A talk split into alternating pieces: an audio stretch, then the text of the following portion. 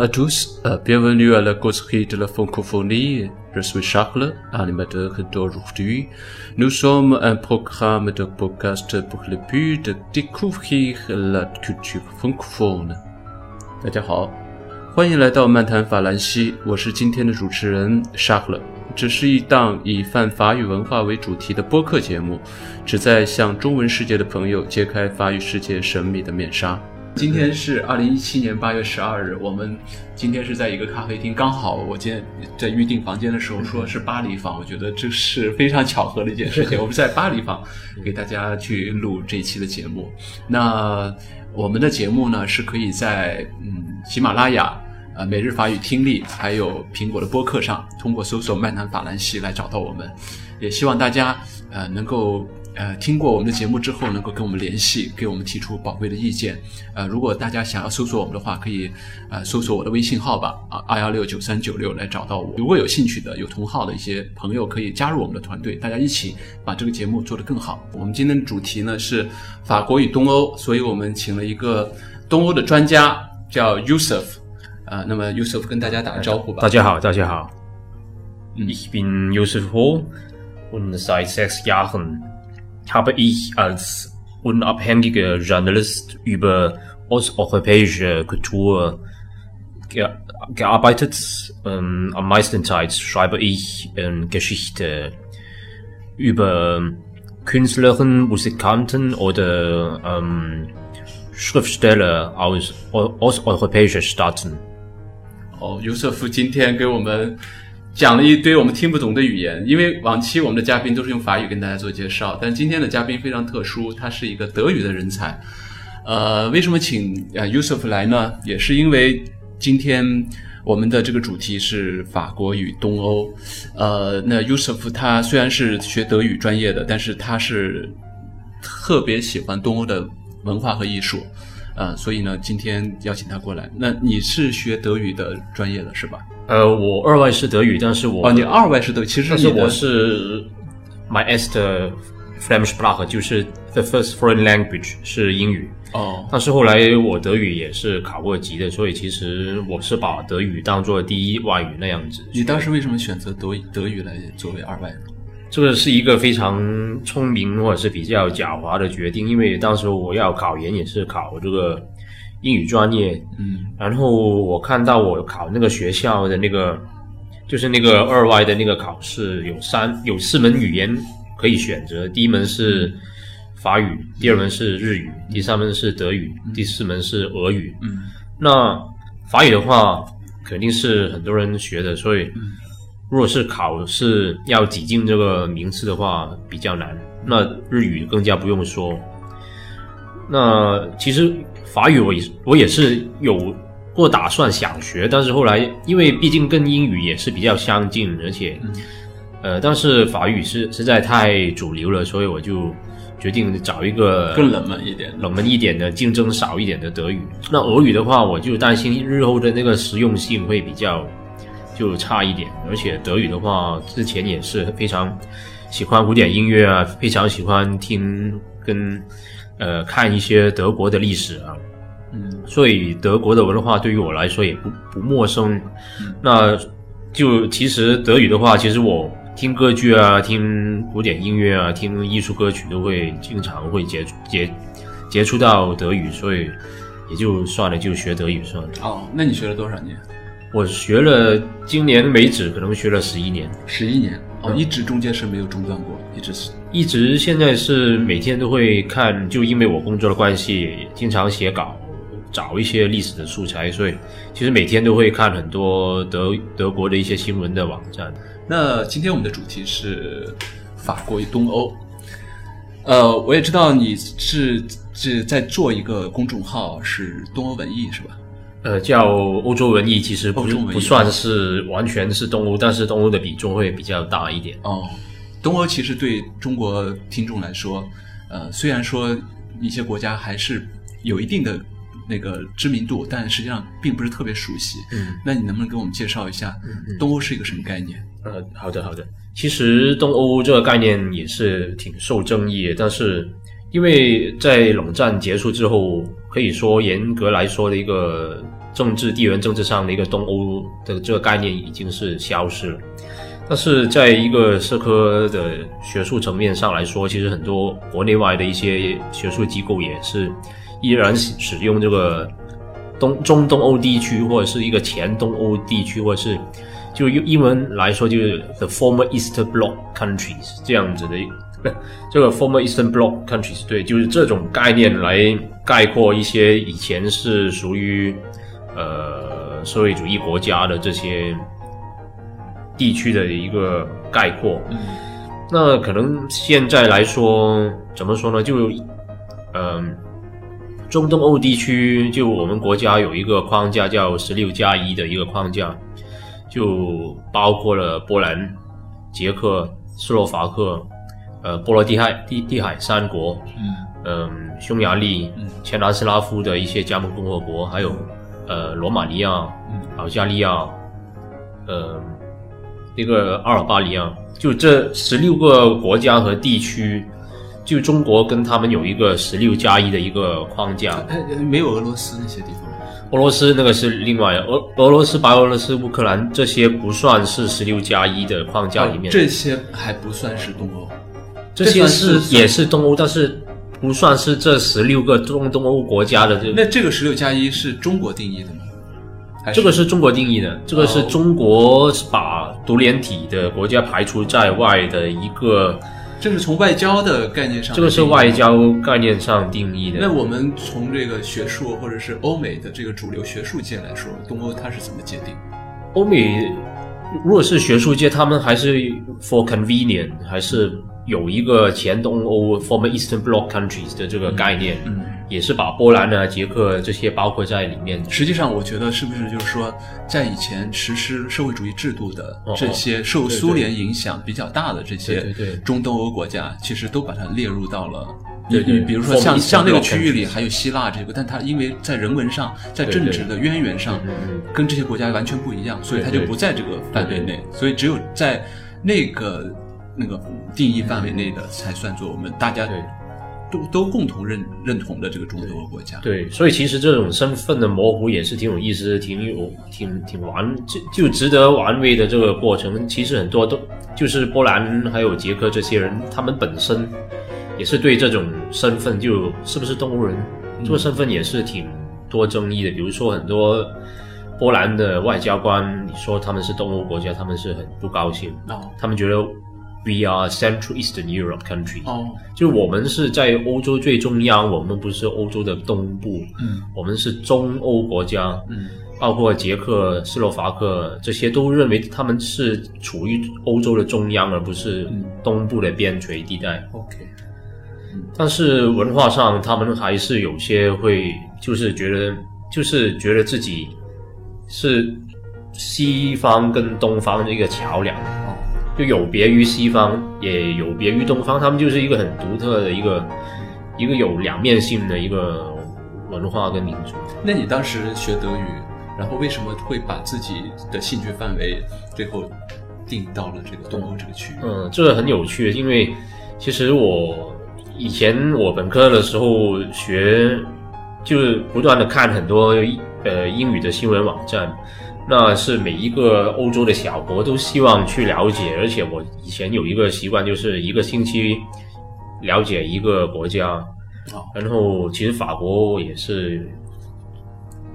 就抽时间出来了解过。嗯，呃，然后就因为要了解这些国家，可能首先就要看他们的一些国际广播的电台的一些网站啊、新闻那样子。嗯，那我发现捷克那个布拉格国际电台，还有一些。呃，华沙的一个华沙之声电台，他们的新闻网站英语做的是很有意思的，然后看到的这种文化，真的是跟就是我们所熟悉的法国，嗯，法国啊、英国啊、德国很不一样。嗯，如果是我看奥地利的话，奥地利也是用德语，但是奥地利很多新闻，他都会说到很多南斯拉夫地区的一些东西，因为本身，呃。奥匈帝国，它就很多东欧的斯拉夫的一些地区在里面，所以其实我看，比如说那个，呃，奥地利的那个 Der Standard 的这个杂志，就这个网站，经常都会说很多什么匈牙利啊、捷克啊、什么嗯南斯拉夫那种新闻，就我觉得很很有特色，很感兴趣，就真的是跟我们传统说的西方很不一样哦。所以其实这个世界是一个多元的世界，所以这些区域的存在是它有很大很很大的魅力在里面，对对对只是没有人去挖掘它。对对，就是即使是欧洲这个概念，其实很多欧洲人本身都不不是很了解东欧。你去问一个法国人，他们说 “We don't care about this region”，就我们不在乎这些什么东欧东西。但所以其实有些法国的策展人跟我说，就是说可能你比我对东欧的了解，比我本身作为一个欧洲人还要多。还要多。确实，我们这个节目有个有个初衷，就是说我们希望，就是因为现在整个世界有一个全球化的趋势，全球化在经济上是这样，但实际上在文化上，它也有一个全球化的趋势，就是整个朝着欧美，就是呃，尤其是美国的这个文化去趋同的这样的一个趋势。所以你现在去到呃中国啊，到到亚洲啊，或者是欧洲很多地方，可可能流行音乐或者是美术方面，可能大家都是 hip hop 或者是 rap 或者是这些方面，可能很多东西自己的特色都没有了。所以，我们漫谈法兰西，法国文化其实是在这些主流文化中间，它也算是一种比较特殊、有自己色彩、有自己独特性的一一一个文化分支。所以，我们要不断的去宣扬这些或者宣传这些文化的。特色包括东欧这些地方，也有它的这些独特的魅力，所以我们今天来解析，来为大家 DIY 类的解释，其实也就是这这其中的这些有特色的文化的部分，呃，尤其是跟法国文化有什么关系？那、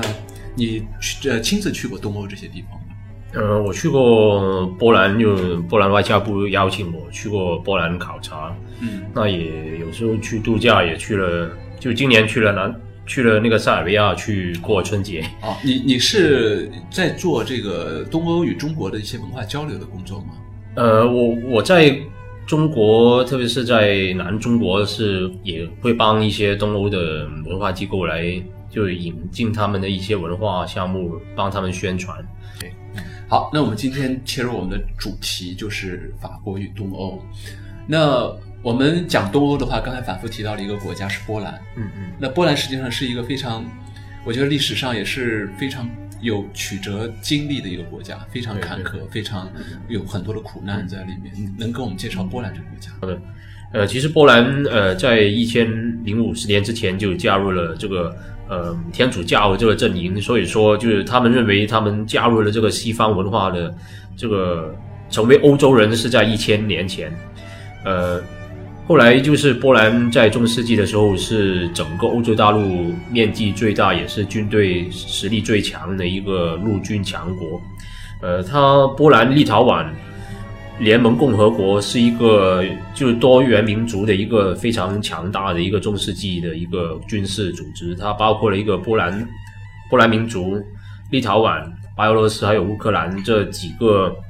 这几个民族融合在一起的一个非常强大的一个国家。那后来就是呃波兰这个波兰立陶宛联合共和国衰衰落下去之后。然后他的邻国就起来了，呃，包括他西边的普鲁士，南边的这个奥地利，还有东边的这个呃沙俄，就是强敌环伺，就是变成了一个强敌环伺的一个环境。然后波兰的这个国内的这个实力就慢慢弱了下去。后来就在十一七几几年，就十八世纪的时候，被他的三个强邻就分。三次瓜分了，所以就到了十八世纪末、十九世纪初的时候，波兰已经在欧洲的这个地图上消失。这个跟它这个地缘上，比如说它是一个平原地带，然后是一个易攻难守的，对对对，一个一个对对，因为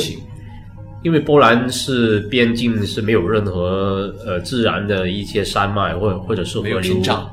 没有屏障，它不同捷克啊这些，他们捷克这些是有一一些山脉可以阻挡，嗯、但是波兰是没有，就一马平川的，嗯，所以它的农业是很发达，也是欧洲的一个粮仓，但是它就很容易被攻打，被被攻占，嗯，呃，就是在嗯，波兰被瓜分衰退的同时，其实法国刚好是变成了一个中央集权最厉害的地方，嗯，也是形成了一个很强大的，就以那个那个波旁王朝为中心的一个呃路易十四的这个太阳王。太阳王为什么他要修建这个 Versailles？就是把所有的这个收拢所有的一些贵族的一些权利，把它集中在他个人的一个君王的身上。那这形成了一个很很强大的一个民族，就一个很强大的议员制的这个中央集权的一个民族国家。嗯，那呃，民族国家它一定会产生这这些风风俗的，比比如说，嗯、就以统一的风俗，嗯、艺术、音乐、文学这些为题材的建立的一个很单一的国家，嗯它会在周边形成很大的一个辐射的作用。嗯，它那包波兰和法国有接壤吗？它没有接壤，但是它作为一个欧洲文明来说，因为他已经加入了这个天主教的一个阵营，就标榜着他已经是一个，已经是一个西就欧洲的文化嗯的一个轨道，因为他们认为我加入了这个以基督文明为信仰的这个系统，它就是已经它是个文化圈了。对对，就是这个文化圈已经进入了这个轨道。嗯那在这个轨道里面，它呃法国的影响力是最大的。嗯，法国对波兰的影响力很大。它不但是对波兰影响力，就是法国就在启蒙时期的这个影响力，它影响了德国也很深。嗯。那比如说，呃，普鲁士的这个最有名的这个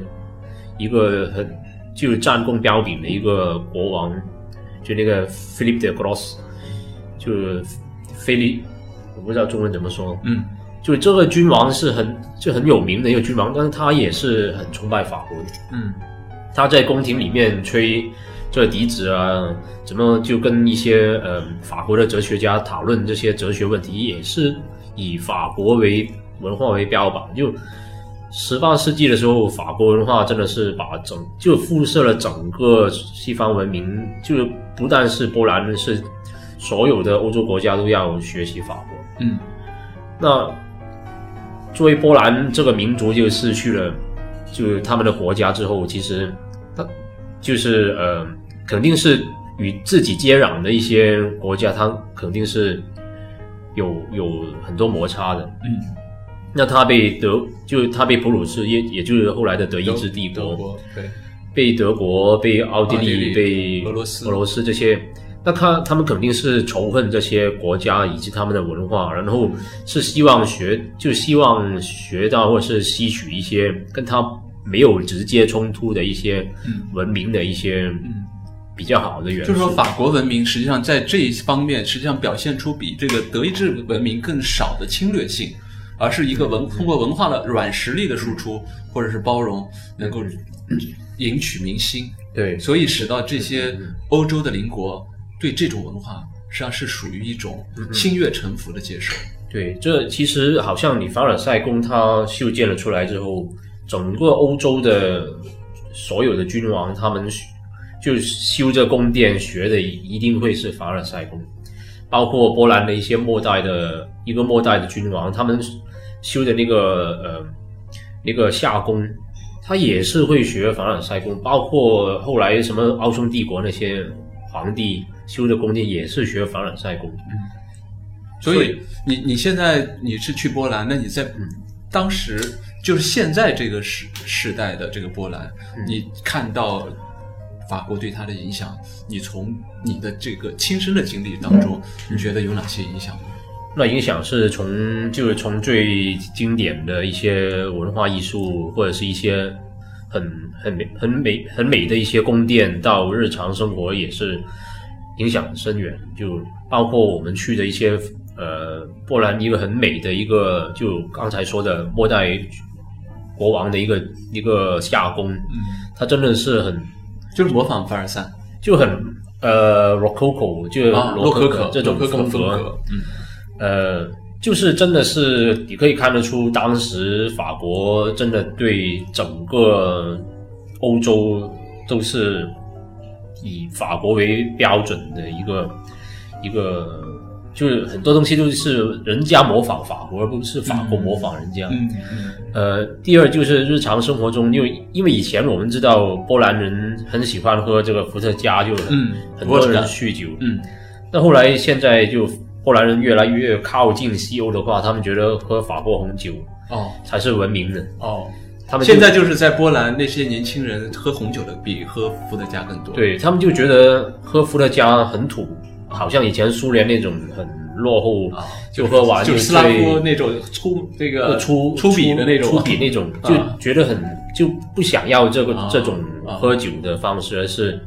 呃开始吃呃蔬菜啊，很多法法国那种餐厅啊，嗯。然后又喝红酒啊，特别是女孩子，就现在很多女孩子，包括女性，就是上了年纪的，她们会身材很好，就比比什么俄罗斯大妈，就俄罗斯大妈跟她们没法比。嗯。为什么？因为他们的餐单，他们的日常的饮食越来越越靠近法国，嗯。就包括红酒啊，一些菜谱嗯都是越来越法国化。哦，所以就他们认为这样子才是健康的。时尚的，对不对？哦，那呃，在语言上呢，它其实我觉得现在全球化，可能英语肯定是他们最重要的外语。那、嗯那那其他法语呢？法语其实当代波兰人怎么说呢？我据我自己的观察，我觉得很多年轻人喜欢学西班牙语，啊，学西班牙语。因为他们西班牙跟法国都是天主教国家，而且他们就觉得西班牙的那种热情奔放，很多就是他们整个色调那种很温暖嗯的那种色调嗯，可能他们波兰人因为太冷。嗯，太就是他们的冬需要天有一点这种热情。需要有一点温暖的这种东西来就是中和一下，所以他们很喜欢西班牙。哦但是波兰语本身的这个些发音在斯拉夫语里面算是比较靠近法语。哦，比较靠近法语。对对，哦，那我们谈到波兰，其实，呃，举世闻名的一个波兰人就是肖邦了啊。那肖邦是一个我们古典音乐的一个巅峰吧，我觉得，尤其是在钢琴的音乐方面，他是一个绝对的大家了。那肖邦其实是波兰人，但他的父亲好像是法国人，他实际上属于波兰和法国的混血。而且他的这个虽然只有三十九岁的这个生命的历程，但是他在中后期实际上是在法国度过的。那来跟我们介绍一下你心目中的肖邦和法国。其实肖邦呃这个出生跟因为他的生命周期是很短，但是、但是我们可以说肖邦这个人刚好出生的这个年份，也是就波兰整个民族在欧洲的这个，就是在整个欧洲的这个大环境下是处于处于最不能够再差的这个环境，嗯。因为已经是好几次的起义，嗯。在好像是一八四几年到六几年的时候是起义过很多次，嗯，然后都他起义是因为什么事情？就是想重新就以贵族以贵族为带领的这个起义，就想重新恢复这个波兰这个国体的这种起义就。是亡国期间的。对对，亡国期间的这种。当时是被谁占领？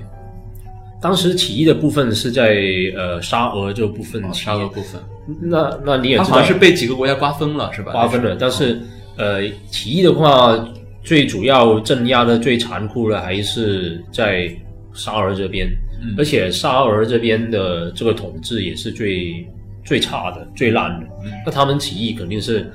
呃，就被每一次起义都被镇压的更厉害。嗯就以这种残酷的方式的话，很多文化精英都逃离了这种被沙俄占领的这个区域。那呃，肖邦也是选择离开的，选择离开的一个比较有文化修养的一个人。因为华沙他是华沙出生的，嗯在华沙长大，那华沙刚好是被呃这个这个沙俄占领的一个地区域。哦哦，所以他因为逃避这个战乱，相当于是对对，呃去到了法国。嗯嗯。那他相当于是他的最黄金的时期是在法国度过可以这么说。啊。那么成熟的时期是在法国度过，也是在就是成名的话也是在法国成名，所以其实很多呃东欧的一些文化的大师也是，就是他们就孕育他们的一些早期的一些土壤是在东欧，但是后来他们的最终的成就就开花就在东欧发芽，但是在呃法国开花。其实就是，这其实也是说明当时法国在整个欧洲是一个文文化中心，对吧？可以这么说，法它是是是巴黎是做整个对对对，其实它就是一个非常开放包容的，尤其是有这种艺术的氛围，有这么多，我觉得要成为一个文化中心，其实它有很多必要条件，比如说它要有很好的观众的这个市场，或者是观众的这个氛围，有评论家，有演出的这个场所，还要有很多的这个音乐大师或者是艺术大师汇聚在一起，互相碰撞，互相进行一个激励，这样的一个一个才能形成所谓的文化中心。当时巴黎其实就因为这样的吸引力，所以成为了很多艺术工作、艺术家、艺术大师共同向往的一个圣地。所以这时候，其实肖邦也去到了法国。一一直都是这样子，可能十九就法国大革命之后，一直到甚至是到现在来现在来说，也是一个就就在本国受到一些压迫的一些艺术家，很容易就联想到我一定要逃过去巴黎那里。而且而且，我觉得很有趣的一点就是，肖邦在法国是有一段风流译文，或者叫做什么叫做浪漫的爱情故事，就是乔治桑跟乔治桑对乔治桑之间的关系，而且乔治桑是比他大很多，对。是吧？是一个女艺术家，也是一个文学家吧，对吧？其实肖邦爱情史还是蛮丰富的，嗯，就从就从华沙一直到法国，其实他爱上的女人也是比较多。嗯，呃，那可能是这怎么说呢？这也是算是一种，可能我我我联想到的一部戏就是。也是波兰一个很著名的导演叫 Kislovsky，、嗯他在法国拍的一部叫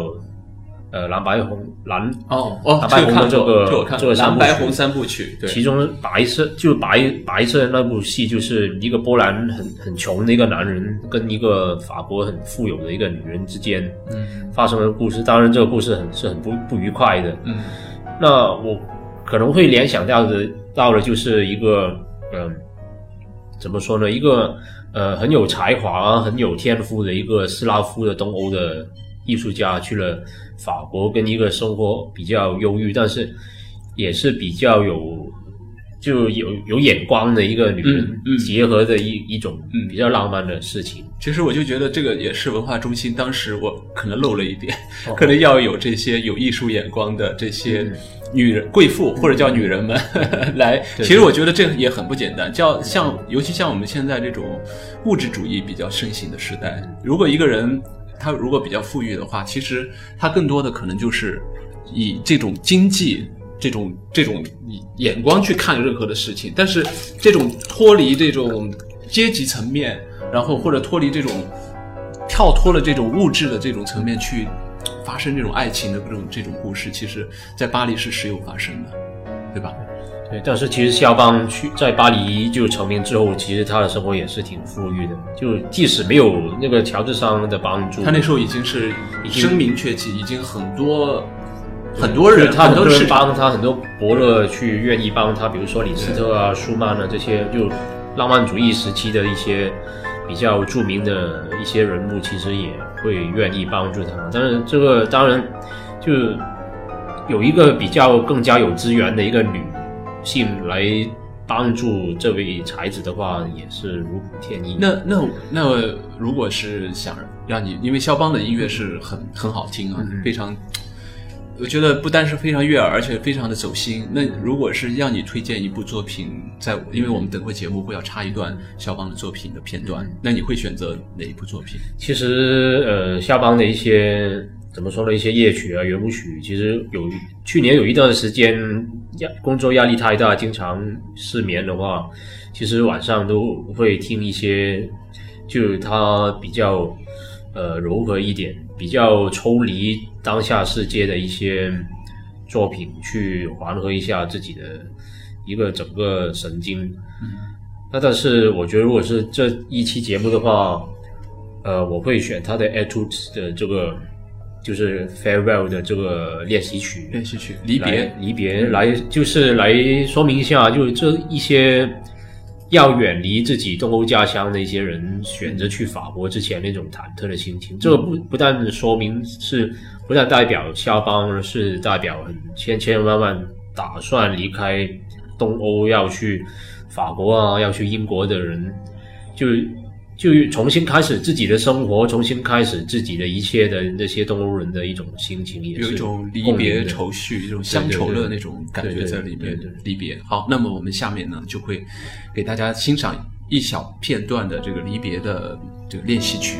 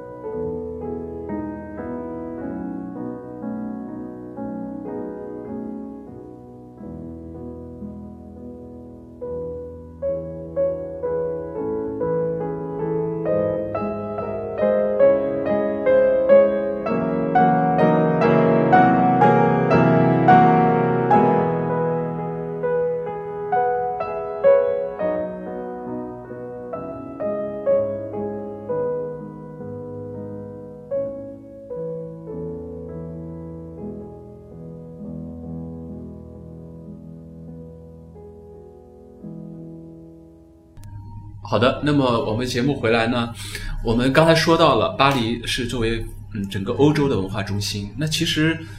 从自己的国家去到巴黎，那除了肖邦之外，还有很多有标志性的太多了艺术大呃文文文化大师会去到巴黎。那再给我们介绍几个这样的艺术大师、文化大师吧。好的，那那个其实跟就是呃跟。下方一样都是波兰人去了法国的，还有二十世纪六十年代末的那个呃诺贝尔文学奖的一个得主叫呃 t r e s w a f Miłosz，他是一个很著名的诗人。然后其实他怎么说呢？其实东欧的一些文学家有一个问题，就是他们的母语的规模太小，所以他们比如说波兰呢，现在可能好一点。波兰呢，那个还有塞尔维亚，还有那个阿尔。巴尼亚这些很小很小的一些，就规人口规模很小的一些国家，其实他们想要传播他们的一些文学作品，用他们自己母语的话是很不容易的。所以很多时候他们要借助一些欧洲更加主流的语言来传播自己的一些文学思想。那米沃什的话，呃，他。其实是坚持用波兰语来写作，但是同时也是法语很很流利，因为他要跟在巴黎跟很多人去社交、去交往、去宣传的话，他肯定要学，就肯定是法语是很流利的。嗯，而而但是波兰语，他认为才是最就是最贴近自己的那种内心内心，但是他又很。矛盾的一个地方是他觉得波兰语太相比起法语还是太粗，就糙了一点，所以他觉得用波兰语来表达了这种逻辑的关系，还有这种复杂的思想，有时候又又会会觉得太简单了一点，所以他经常有一个就觉得知识分子的一个困境，就是好像他这种来自一个很压抑、很小的一个国家。我的内心是母语始终是这种小的语种，但是呃，要是表达一些很复杂、让全世界都产生共鸣的一种东西的话，也不得不去求助于一些比较主流，好像法语这样比较主流的一些语言。我觉得它不单是主流，就是世界上其实的语言呢。它虽然说我们尊重每一种语言的这个这个它的地位哈，但实际上语言的高级、中级或者低级这样的一个程度，还是有这种这种高低之分的。就像世界上有很多语言，它能够用这些语言写出非常有文学性的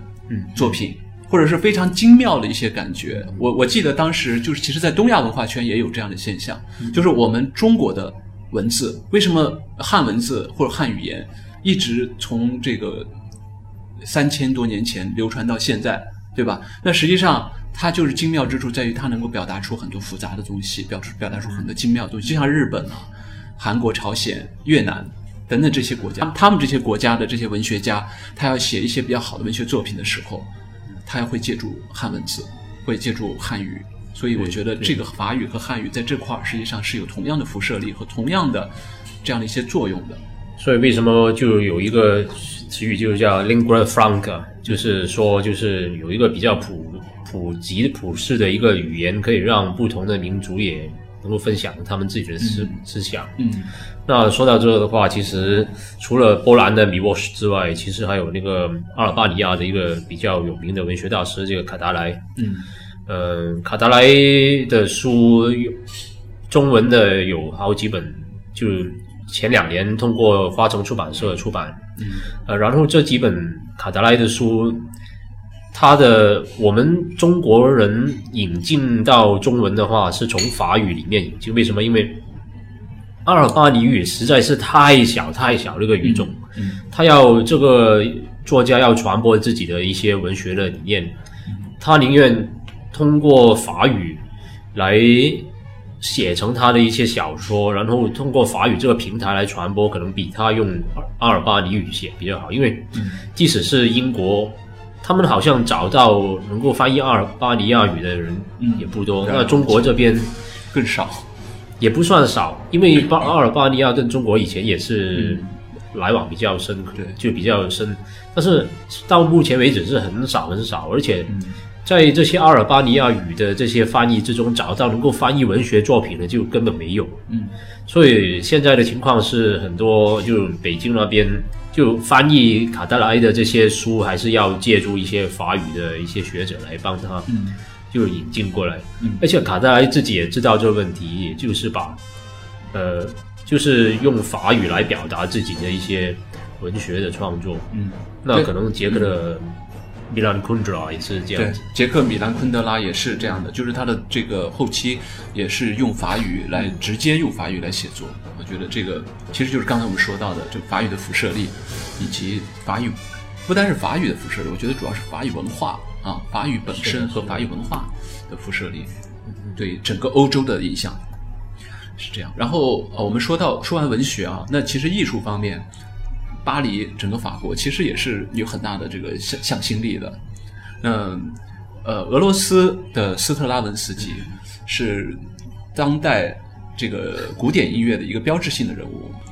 那他的《火鸟》啊，《春之祭》啊，都是非常具有先锋性、非常具有实验色彩的一个古典音乐作品。那斯特拉文斯基其实跟法国也有很很深的关系，俄罗斯与法国其实也是有很多这种文化上的交流和碰撞。对对，今年好像我记得是圣彼得堡跟巴黎的建立这个文化纽带，刚好是三百年哦左右。哦，呃，其实是这样子的，就芭蕾舞这种题材本来就是在法国宫廷，也是在凡尔赛宫里面，就太阳王时期就鼎盛的，就是他们的那个 Grand Opera，、嗯也很多那种芭蕾舞的片段。那从这种芭蕾舞 ballet 本身就是一个法语词嘛，嗯，芭蕾。用芭蕾舞传到圣彼得堡，然后通过那个嗯 Tchaikovsky，嗯。然后变成了一种很俄罗斯化的东西之后，现在好像那个 Stravinsky 还有 d a g i e l e v 的这些，就是在十月革命之后流亡到那个法国，好像变成了一个轮回，就是说，呃，俄罗斯先从法国引进了芭蕾舞，然后再变成了俄罗斯本身自己的东西，然后再反向输出给法国，好像是变成了这样子，而且就变成了一一种是一种文化对话的一种状态。我觉得这种是一种非常良性的碰撞。对吧？对对对，对原来呃芭蕾舞的中心是在巴黎，但是后来俄罗斯，我觉得俄罗斯其实它在这个民族啊，这个东斯拉夫的这个民族，其实它在艺术上确实还是有血液上的一些很浓烈的一些力量在里面的。对对对他的芭蕾舞，包括他的古典音乐，后来的这些浪漫主义的这些作作曲家，确实是整个世界音乐史和艺术史上的非常浓重、非常厉害的一支力量。他很善于吸收西方的一些很好的、很好的一些文化元素，然后真的是消化，然后变成了自己的东西，还还还就反出给就西方。对，反哺了，又相当于是。就俄国跟法国的这个文化交流是也是非常强的。就是你刚才提到这段历史，其实我觉得有个有一个古典音乐的作品非常有意思，就是柴柴可夫斯基的那个《一八一二序曲》。对对对，它刚好是讲这个法俄战争，然后而且他曲子里面用了马赛曲，也用了俄罗斯的国歌，当时呃就是那个当时的俄罗斯的国歌，所以听那个曲子的时候，我觉得哎呀，这种文化的冲突不是冲突吧？我觉得这是实际上实际上是通过这种战争的方式，或者是文化交流的方式的一种呃文化的这种碰撞，能够互相激荡起一些嗯、呃力量出来啊、我觉得这个挺有意思的。那说回斯特拉文斯基，那呃，你觉得他跟法国的关系是怎样的一个关系？我觉得他跟法国的关系就是他成为了一个就是整个芭蕾舞的这个对话的一个就是反就是反哺的这个阶段，就呃到最终呃斯特拉文斯基他带着他的春之祭这个 Rite of Spring，还有这个 Firebird 就是这个火鸟，还有一个 Petrushka，呃这些很有俄罗斯民族风味的这些芭蕾舞，重新回到了就是芭蕾的这个发源地。嗯，我觉得他是完成了一个很好的一个文化的一个对话。嗯呃，就好像说，诞生于这个 Versailles 这个宫廷的这个呃芭蕾舞，本来是很就文绉绉的很多，就是怎么说呢？就是我们会看到了，他法国输向外国输出了这么多文化之后，嗯，再回来的时候已经是更加丰富多彩，哦，也是就是对世界的这个文化的贡献，进又贡献了很多，就变成了你中有我，我中有你这样。其实是最好的一种对一种互动的关系。对对，那其实他当时在巴黎是有一个白俄社区，对对对是吧对对，是当时我觉得我觉得就是白俄社区，其实在很多国家都有，在德国、在法国、在中国。当时在中国上海，我们在第一期的时候，我跟那个香港的王教授一起谈这个法语生活的时候，其实也介绍，在上海是也是有白俄社区，就是当时十月革命之后，一大批的这个沙俄的旧贵族。啊，从这个，因为在在在苏联，在在当时的俄国待不下去了，所以就嗯嗯，就逃亡到世界各地。那法国巴黎当时也有一个白俄社区，对，就是 d a g i e l e v 他他建立起来的那个 Russe，、在在就是在法国本身就很红，嗯，然后因为可能这些呃俄罗斯的一些舞蹈舞蹈家本身这个身材啊，或者是这个外貌形象方面，也是在巴黎的，就不只是上流那种很、很小那种贵族，嗯。或者是一种文化精英圈喜欢的，是普罗大众都觉得很好。嗯，然后这个 Russe 他有自己的交响乐团，有就后来一个很著名的一个法国的指挥叫 Pierre Montour，、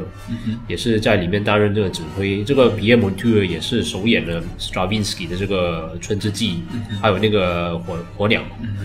呃，那这个 Stravinsky 的话，其实他吸收了这个俄罗斯民间的那种，就春就春天到来的时候，这个是异教的一个传统，就是就是要献上一个少女去祭祀的这个很血腥的这个这个就这个习俗，就远古的这个斯拉夫习俗，把它变成了一个跟过往我们就是跟以往的一些芭蕾舞的这种呃素材很不一样的一个